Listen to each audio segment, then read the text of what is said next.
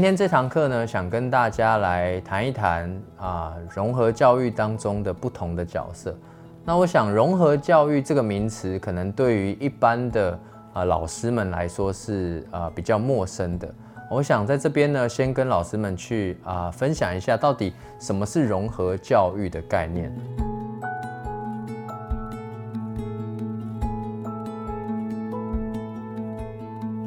对于啊早期的啊，特殊教育来说，我们通常会啊用呃所谓比较隔离式的教育的模式去协助所谓有特教需求的孩子，所以你可以看得到，我们早期呃很多的包含有呃视障的学校，对不对？啊，盲人学校，有听障的学校，有启智学校，有这些比较隔离的方式，就把这群特教需求的学生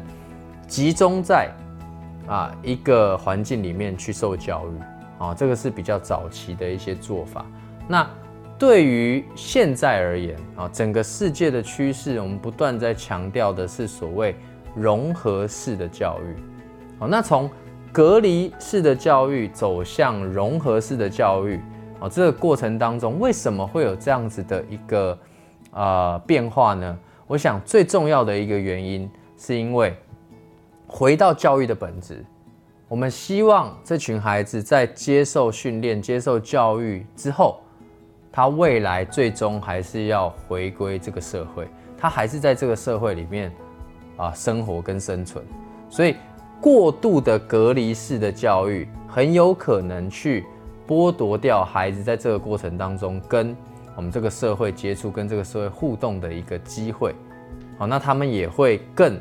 啊，我们所谓的被标签化、标记在一个，我觉得一个比较少数群体的这样的一个概念，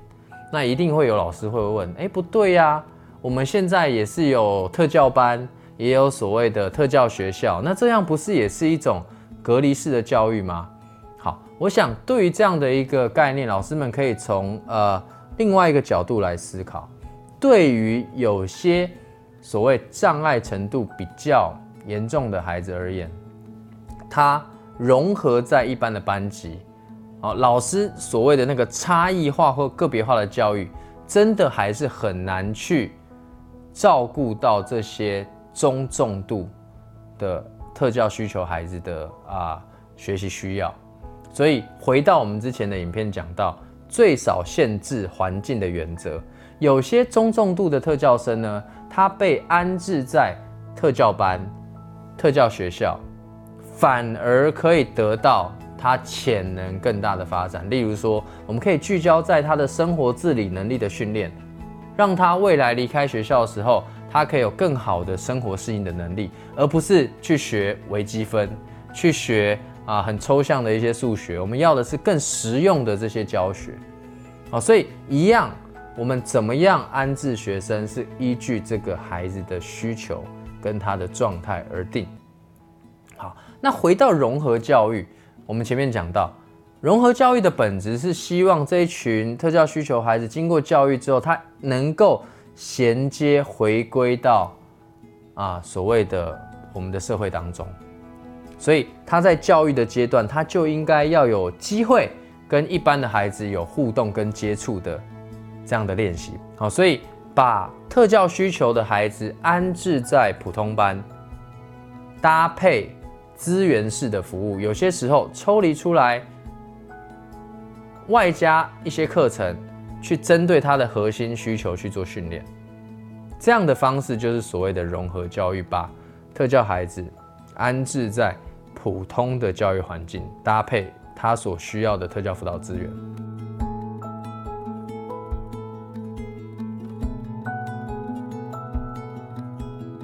听到这里。对各位老师们而言，我不知道大家有没有一个感觉，到底是谁在做特殊教育的工作？其实坦白讲，我觉得特殊教育不应该是特教老师的工作，不只是特教老师的工作。其实特殊教育在融合教育的大环境底下，其实跟你我都非常有关系，跟每一位老师都非常有关系。为什么？因为这个孩子他安置在普通班，他在你的班级当中，他遇到了问题，你会说这是特教老师的责任吗？哦，我曾经遇过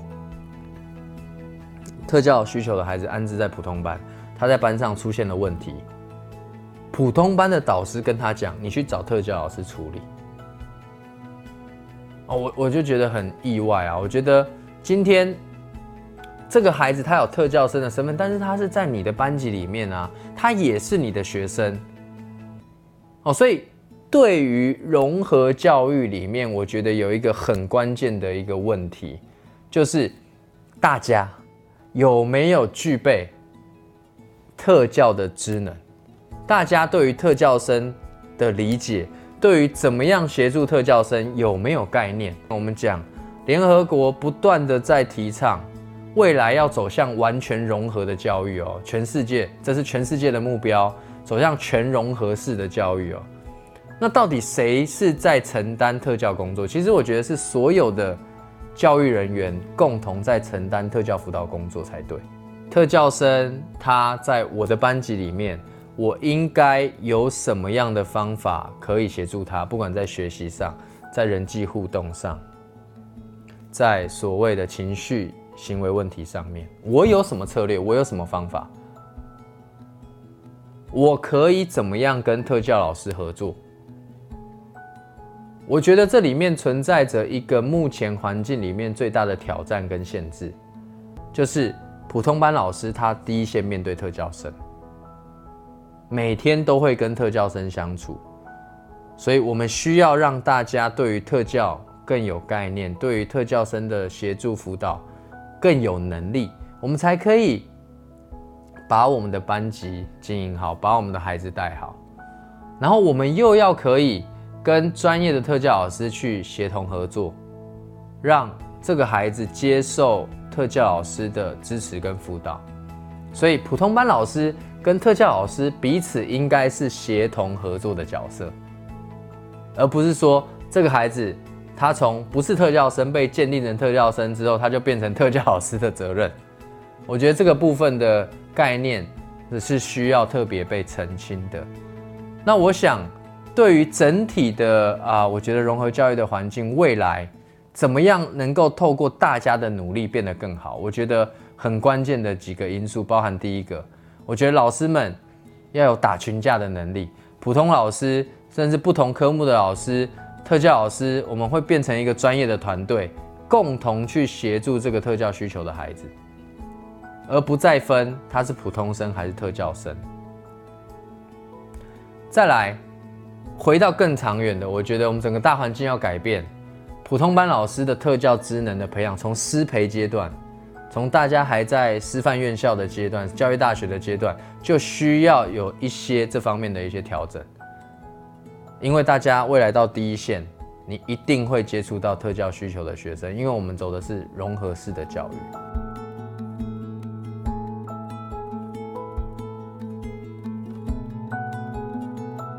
那再来呢？我想特别在聚焦跟大家分享，谈一谈特教辅导工作在融合教育里面，我们彼此到底可以扮演什么样的角色啊？如果你是一位普通班老师，或者你是一个科任老师，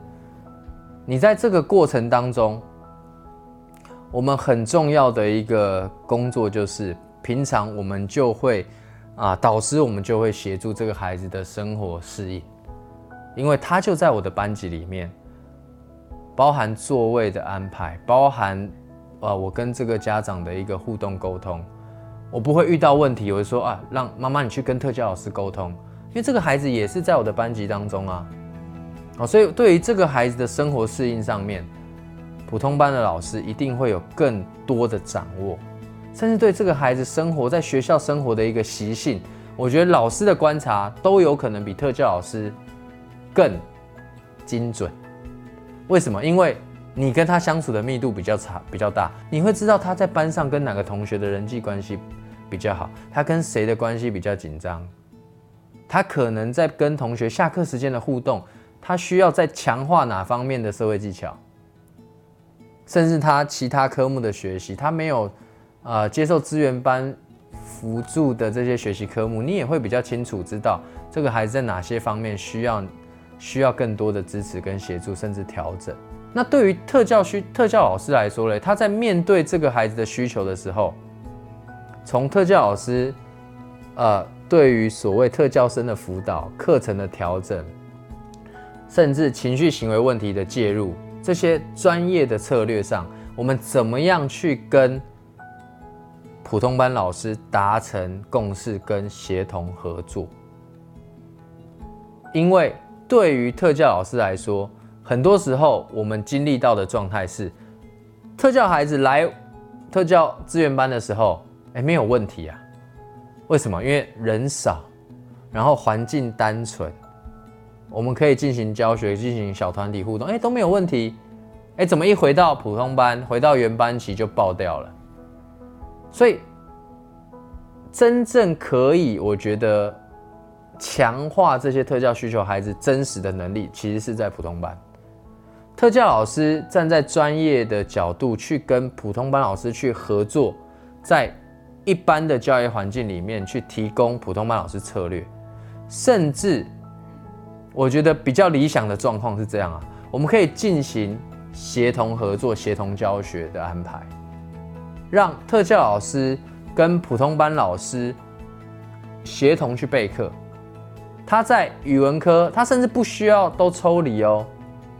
他可能不需要抽离，他在原班级，在特教老师进场协同教学辅助的情况下，他就有机会在原班级里面进行个别化的学习。那特教老师进到普通班里面，他也不是他也不是只能协助特教需求的孩子啊。这个班级里面有各式各样，哦，我们说的每一个孩子都不一样嘛，有些孩子可能也需要。老师有如果有多一个老师可以辅助的时候，我觉得对其他孩子的学习也是会有帮助的。所以我觉得走到最理想的阶段是特教老师跟普通老师的界限其实是没有这么明确的。他在一个班级里面，他们彼此是协同合作的角色，能够目标一致，帮助啊特教需求的孩子，甚至其他的孩子都能够学习成功。好，那我想为什么现在做不到？为什么现在好像困难重重，好像有很多的挑战？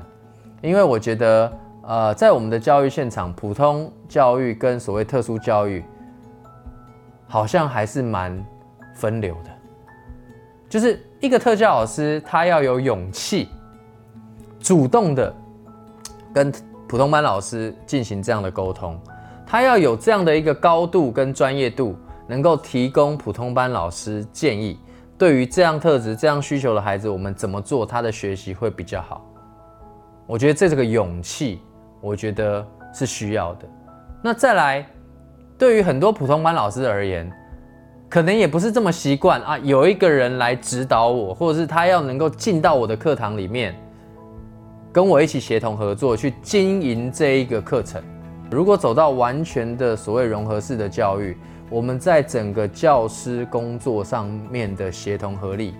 我觉得是需要被被调整的。哦，那里面最重要的一个关键就是，我们怎么样去除掉本位主义，我们能够去